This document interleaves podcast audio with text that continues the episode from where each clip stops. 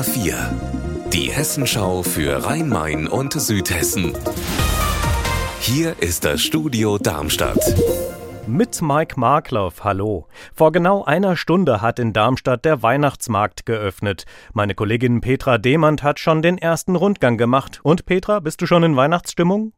Eher in Mittagessenstimmung, ehrlich gesagt. Hier am Marktplatz riecht es nämlich nach geräucherter Wurst. Auf dem Friedensplatz drüben ist mir Sauerkrautduft aus der Suppenhütte in die Nase gezogen. Und am Luisenplatz duftet es nach frischem Popcorn. Aber klar, zwischen den Futterbuden, ganz wie vor Corona, es gibt dicke Socken zu kaufen, Felle, Weihnachtsdeko, Körbe, also alles, was man so gebrauchen kann. Und es sind auch schon einige Leute unterwegs und die denken offensichtlich nicht wie ich nur ans Essen.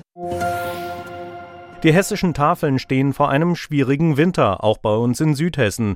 Denn es gibt immer mehr Bedürftige, aber immer weniger Lebensmittel.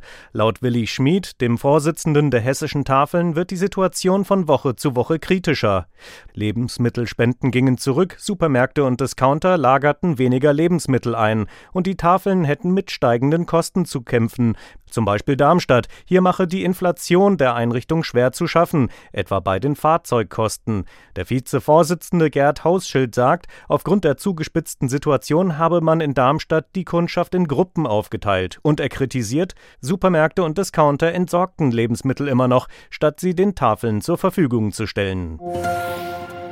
Das Regierungspräsidium Darmstadt startet heute eine Bürgerbeteiligungsaktion für die sogenannte Lärmaktionsplanung.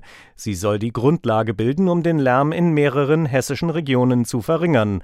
Heiko Schneider, worum geht's? Das Regierungspräsidium will wissen, wo gibt es Lärmprobleme durch Straßen- und Bahnverkehr oder Industrieanlagen. Die sollen wir alle melden in ganz Südhessen und den Ballungsräumen Frankfurt, Wiesbaden, Kassel, Darmstadt, Offenbach und Hanau.